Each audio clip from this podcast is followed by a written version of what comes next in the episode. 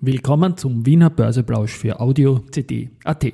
Heute ist Mittwoch, der 1. März 2023 und mein Name ist Christian Drastil. An meiner Haut lasse ich nur Wasser und CD. Heute geht es unter anderem um einen Fan für die S-Immo-Aktie. Dies und mehr im Wiener Börseplausch mit dem Motto Market and Me. Hey, here's Market and Me, podcasting for Equity.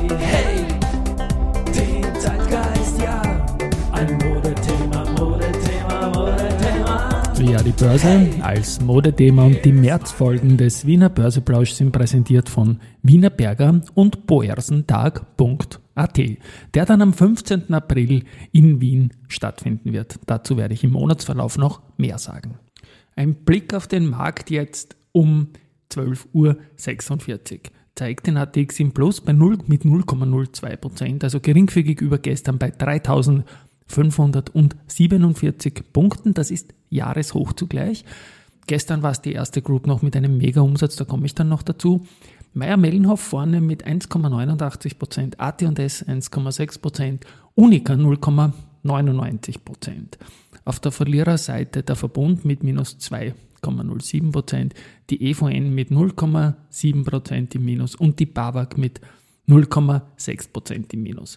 Bei den Umsätzen ist es so, dass wir die erste Group vorne haben mit 12,7 Millionen Euro, vor der Föstalpine mit 11,7 Millionen und, dem und der OMV ganz knapp vor Raiffeisen, genau mit 5,5 Millionen Euro. Also kumuliert haben wir heute circa 30 Millionen Euro am Vormittag. In den Top 3 Werten natürlich. Vor zwei Tagen hatten wir 20 Millionen am Vormittag und 36 Millionen vor einem Tag in den Top 3 Werten. Und ich habe gesagt, ich schaue mir dann immer an, was ist der Vormittag. Heute sind wir schon ein bisschen nach 12 Uhr, zuletzt war es ein paar Mal vor 12 Uhr. Aber gestern wieder ganz extrem. 36 Millionen haben die Top 3 Titel am Vormittag gehabt und 253 Millionen dann zum Schluss. Also zu den 36 sind dann noch einmal fette 217 dazugekommen. Okay, gestern war Ultimo-Handel, das ist vielleicht ein bisschen was Besonderes, aber natürlich der Effekt riesig. Und schaue ich mir natürlich heute auch noch an. Also es sieht jetzt nach einem 4 zu 1, 5 zu 1 zugunsten des Nachmittags aus sogar noch viel stärker. Gestern war auch mit 454 Millionen Euro der stärkste Tagesumsatz an der Wiener Börse im Jahr 2023 bisher. Und die erste Group hat 122 Millionen Euro Tagesumsatz gehabt. Das ist auch der neue Rekordwert und dahinter jetzt zweimal die OMV mit einmal 112 und einmal 92 Millionen Euro.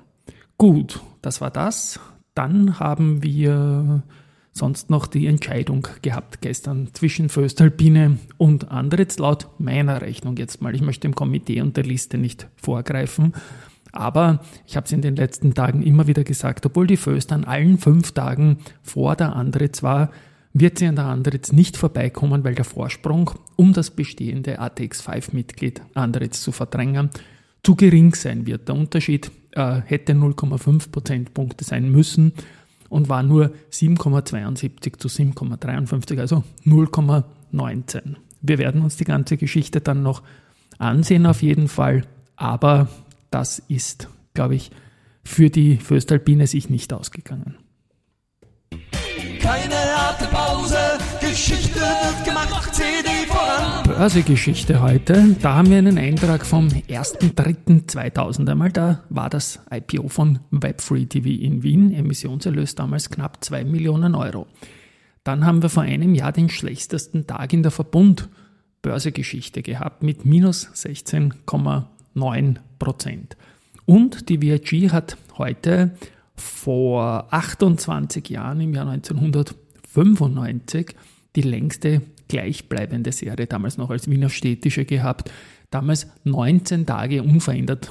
Wahnsinn, wenn man sich das aus heutiger Sicht vorstellt. Aber die VIG, die wird da durchaus aufpassen müssen jetzt im, im Herbst, was den ATX-Platz betrifft, denn die Umsätze sind heuer noch nicht so groß gewesen. Ein spannendes Thema habe ich auch anmoderiert, sind die Geschichten rund um die SIMO. Da hat jetzt das Geldmagazin mit dem Chefredakteur Mario Franzin eine Story geschrieben. ähm, dass er sich vorstellen kann, dass es einen Squeeze-Out geben wird bei der SIMO, weil natürlich, und er schreibt, der exzentrische Großaktionär der CPI Group, Radovan Vitek, wird kaum Freude haben, sich weiter mit Kleinaktionären da herumzuschlagen. Zitat Ende. Und jetzt ist es eben so, dass sich äh, das Geldmagazin der Mario nicht vorstellen kann, dass ein erfolgreiches Angebot kaum unter, also unter den 23,5 Cum-Dividende aus dem Vorjahr liegen wird. Und zumal die zuletzt vorgenommenen Immobilientransaktionen des Unternehmens wertsteigernd waren, so wie das Unternehmen selber gesagt hat. Jetzt ist so, dass zwar der geringe Free Float einen volatilen Kursverlauf bringt, aber er meint halt, dass der Preis von rund 22 bis 24 Euro im Rahmen eines Squeezers durchaus eine Spekulation wert wäre. Slash Risikohinweis dazu auch bei mir. Das ist natürlich ein Kurspotenzial von 50 Prozent momentan und schauen wir mal. Eins ist klar, das möchte ich noch ergänzen, wenn es da natürlich in diese Richtung geht, ist auch jeder Tag, der einen höheren Kurs hat, eventuell wichtig, weil in solchen Fällen werden auch oft Durchschnittskurse der jüngeren Vergangenheit irgendwie herangezogen. Also da ist schon was dahinter und ja, schauen wir mal. AT&S ist heute unter den Gewinnern haben wir gehabt und da gibt es auch was Spannendes. Äh, der Trending Topics Podcast, ich werde das dann verlinken, dem den Hannes Androsch zu einer IPO-Story von der AT&S interviewt. Das ist offenbar von der Wiener Börse auch unterstützt und eine gute Sache, da in die Startup-Welt mit dem Trendings Podcast reinzugehen. Und Androsch erzählt halt die Geschichte vom AT&S Börsegang zunächst in Frankfurt und dann in Wien. Und dann äh, raunst du noch ein bisschen über den Standort. Das ist meiner Meinung nach vollkommen zu Recht. Wiener Börse kommt in dem Ding dann natürlich gut weg. Dann, ja, habe ich dann noch Nachrichten von heute. Flughafen Wien, die haben gute Zahlen. Die haben die Umsatzerlöse um 70 Prozent gesteigert im Vorjahr auf 692 Millionen Euro. Das EBITDA hat sich gleich um 91 Prozent verbessert auf 295,9 Millionen Euro. Und auch das Nettoergebnis äh, ist bei 128,1 Millionen wieder recht fett. 2021 im EBIT zwei Jahre noch mit 6,6 Millionen äh, natürlich schwach. Der HV äh, wird eine Dividende vorgeschlagen, die soll 77 Cent je Aktie ausmachen. Es ist jetzt zuletzt ausgefallen, die Dividende für 2018 hat es noch 0,89 äh, Euro gegeben. Äh, der Erhalt der Börsennotierung ist ein wichtiges Unternehmensziel. Das ist, glaube ich, die Kernmessage hier und es geht um diesen geringen Streubesitz, den die Aktie noch hat, zu verteidigen, wie auch der Wolfgang Matejka sagt. Ähm, auf operativer Ebene sind die Markterwartungen übertroffen worden. Das sagen die Analysten von Raiffeisen Research dazu. Und die Aktie bewegt sich auch ein bisschen von den bekannten 34 Euro weg und liegt heute mit knapp einem Prozent im Plus. Ähm, die POR hat ebenfalls gute Zahlen, das ist gestern dann noch gekommen. Ähm, Produktionsleistung 8,7% plus auf 6,2 Milliarden Euro, EBIT-Marge von 1,8% und so weiter und so fort. Auftragsbestand, Zuwachs von 5,7% auf 8,2 Milliarden Euro, das ist auch wieder ein Höchststand. Und ja, das Wachstum der Bauleistung liegt für die Analysten von Raiffeisen geringfügig über der Schätzung.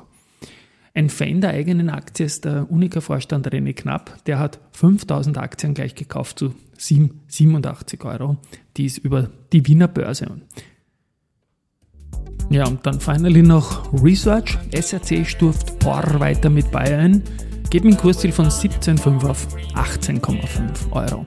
Kepler Chevreux bestätigt Wienerberger mit Halten geht mit dem Kursziel von 26 auf 29 Euro nach oben. Stifel bestätigt Fabersoft mit Kaufen, mit dem Kursziel geht man aber von 36 auf 35 nach unten. Und MM Warburg bestätigt das Buy für Fabersoft auch und geht mit dem Kursziel von 30 auf 26 Euro nach unten. Zur Föstalpine wollte ich ja noch eine kleine Anekdote sagen, die verschiebe ich aber mal auf morgen. Ich warte noch auf die Beobachtungsliste die dann heute Abend nach Marktschluss kommen wird. Tschüss und Baba, bis morgen.